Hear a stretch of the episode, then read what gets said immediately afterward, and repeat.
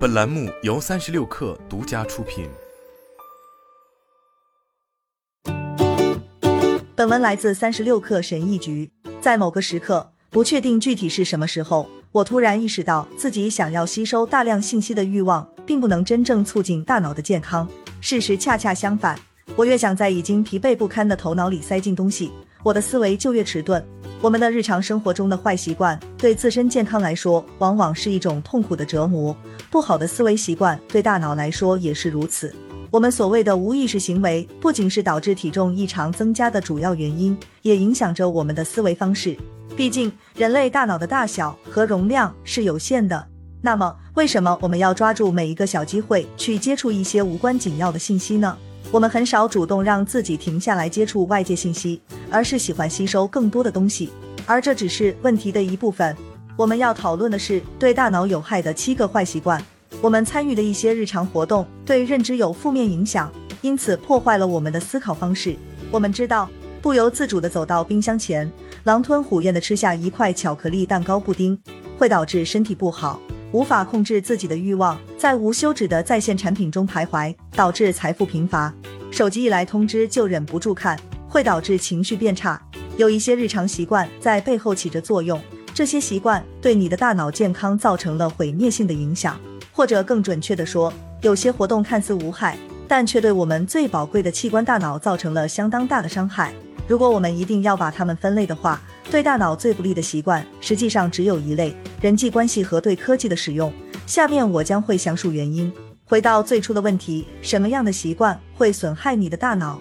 答案是，我们的现代生活习惯，尤其是我们的科技习惯，才是真正的破坏者，会对认知健康产生负面影响。你所拥有的能让自己接触到无限信息世界的东西在迅速增加，比如你的手机、平板电脑、笔记本电脑、车载屏幕、智能电视。现在甚至还有只需一瞥就能看到的智能手表。身处其中，你必须问问自己，到底是谁在领导谁？领导者应该是你，不要把控制权交给其他人。新技术提供了对海量数据集的访问，有无限的乐趣。然而，我们并不完全满意。更重要的是，我们无法完全控制自己看什么。很多时候，我们打开手机只看二分钟的东西，但最后却玩了二个小时。仅仅你在谈话的过程中提到了“装饰”这个词，打开手机就可能收到台灯的推送。难怪我们会感到不知所措。这些大量的网络信息并没有给我们带来好处。我们认为自己得到了更好的信息，但其实我们的精神已经疲惫不堪了。所以，你将在下面听到的对大脑最不利的七个习惯，与我们如何使用科技有很大关系。一、急于查看各种过量的信息。我自己几乎所有的思维和记忆都依赖谷歌，因为只要按一个按钮就能接触到世界上的信息。我不再需要记住某些国家是哪一年建立的，谁是开国元勋。我可以直接在手机上打字查询到答案，甚至不需要输入正确的单词和短语，因为自动更正功能会帮我做到这一点。然后点击获取和接收信息就好了。打字回车看，你是这个房间里最聪明的人。但是能够用谷歌搜索东西，既是一种祝福，也是一种精神上的诅咒。我们与手机的互动方式与那些有限制的东西完全不同。举个最近的例子，就是我的孩子。我观察了孩子是如何与智能设备互动的。我很少把手机给孩子玩，但每当我把手机给我儿子时，他从不满足。这并不是因为他能用这个设备做的事情很少，而是因为有很多。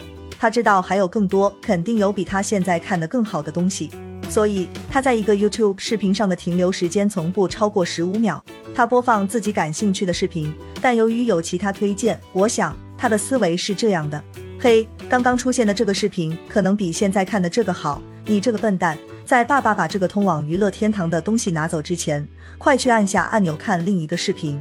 但下一个视频还会引出下下一个视频。下下一个视频引出下下下一个视频，最后他的心理状况比拿到手机之前更糟了。我们在网上会受到事实、谣言和所有其他类型的观点的攻击，把思维拉向不同的方向。除此之外，我们还知道有比自己现在做的读得更好的东西，所以我们一直处于疯欧状态，从不专注于一件事，只是赶着去下一个。如何克服这个坏习惯？两个主要方面：一。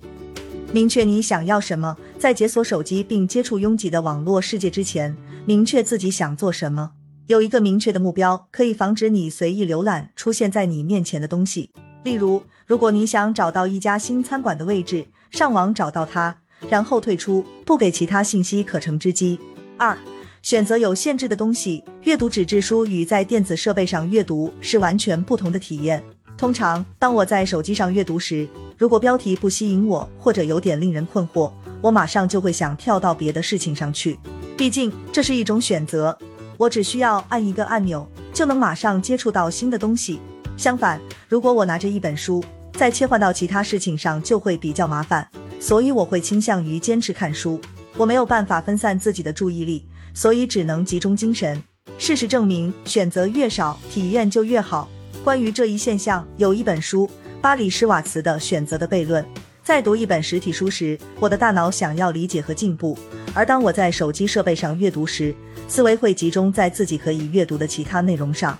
二、消极的想法。第二个使大脑走向毁灭状态的习惯是，我们更容易记住负面的刺激。所谓好事不出门，坏事传千里。坏消息比好消息传播的更快，它们就像一种致命的病毒一样，在网络暴徒中传播，静静地出现在你屏幕前。你觉得这对我们会有什么影响？你会被消极影响，而不是感觉有动力在生活中做出积极的改变。你会直截了当地说：“这个世界已经完蛋了，我们没有办法改变它。”所以你也变成了一个花时间为负面评论做贡献的键盘侠。有许多关于消极思维的研究，所有这些研究的结论都差不多。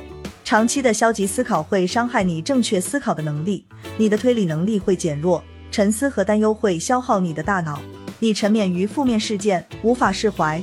可悲的是，这是大脑的一种自然倾向，被称为消极偏见 （negatively bias），而且它是我们默认的思维方式的一部分。这是有道理的，毕竟大脑的主要目的是保护承载它的容器，也就是身体。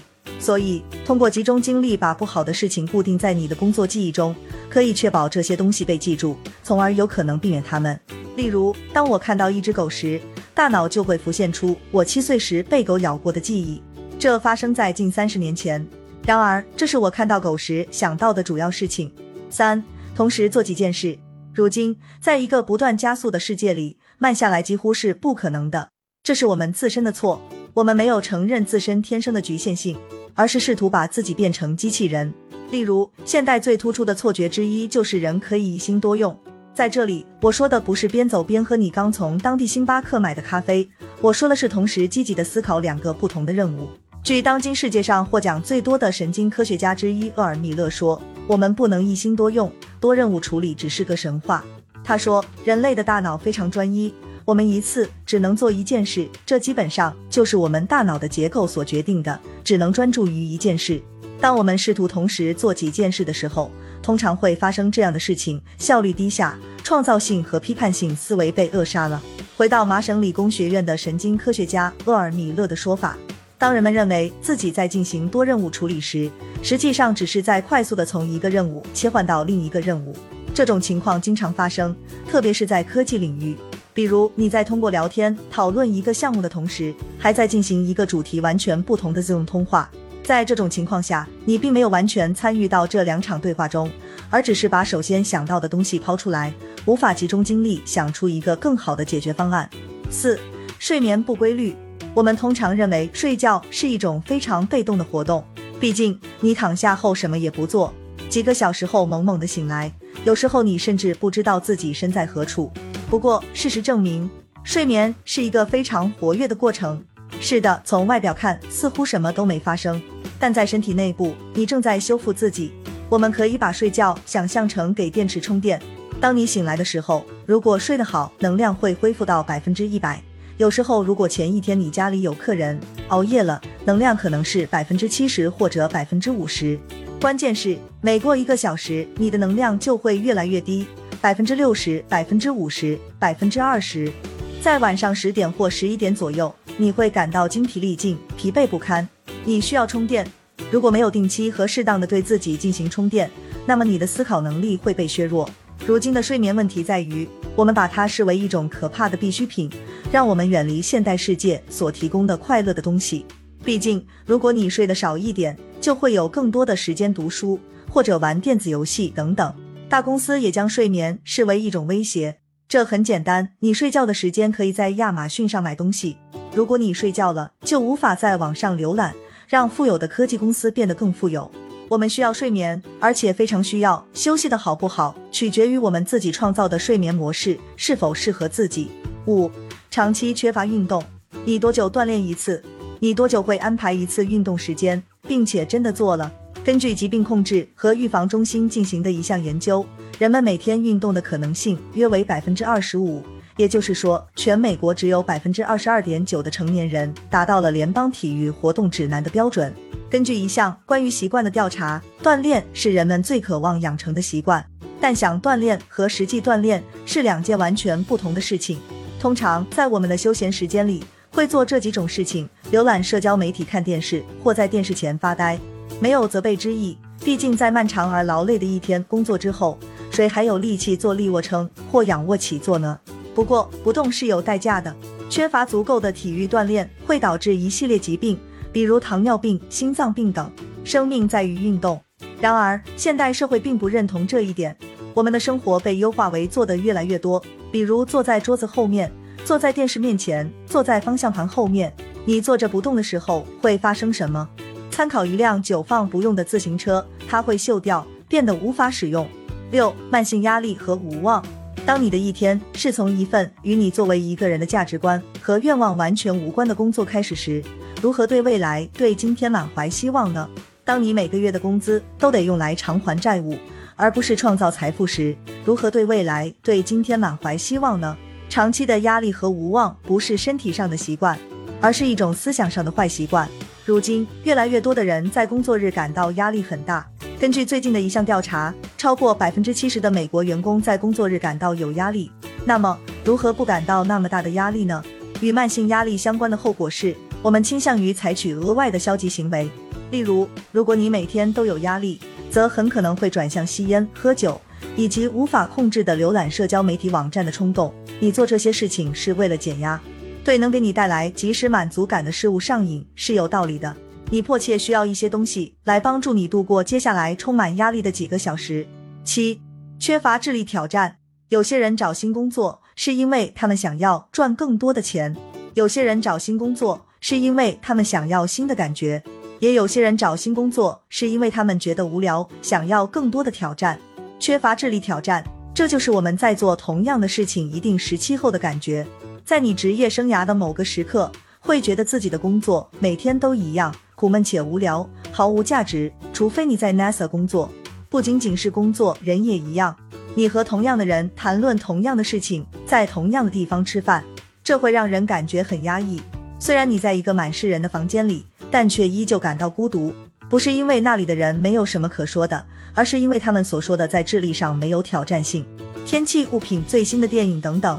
这些都是转瞬就完全可以忘记的。正如埃莉诺·罗斯福的那句名言：“伟人讨论想法，凡人讨论事件，小人讨论他人。”大脑就像肌肉，它需要锻炼来保持良好的功能。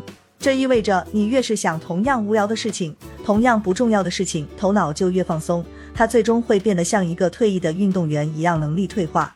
我说这些话并没有冒犯之意，我不认为自己多有智慧，只不过在我生命中的某个时刻。我厌倦了身边常见的话题。你打算去哪里度假？你会给孩子们买什么圣诞礼物？你看最新的电视剧了吗？我才不在乎这些琐事。聊这些不如讨论一下约束原则理论，以及如何把它教给我们的孩子。哎，这些话题没人感兴趣。这就是我转向读书的原因。我退出了嘈杂肤浅的社交媒体，花更多的时间和比我聪明的人在一起。好了，本期节目就是这样。下期节目我们不见不散。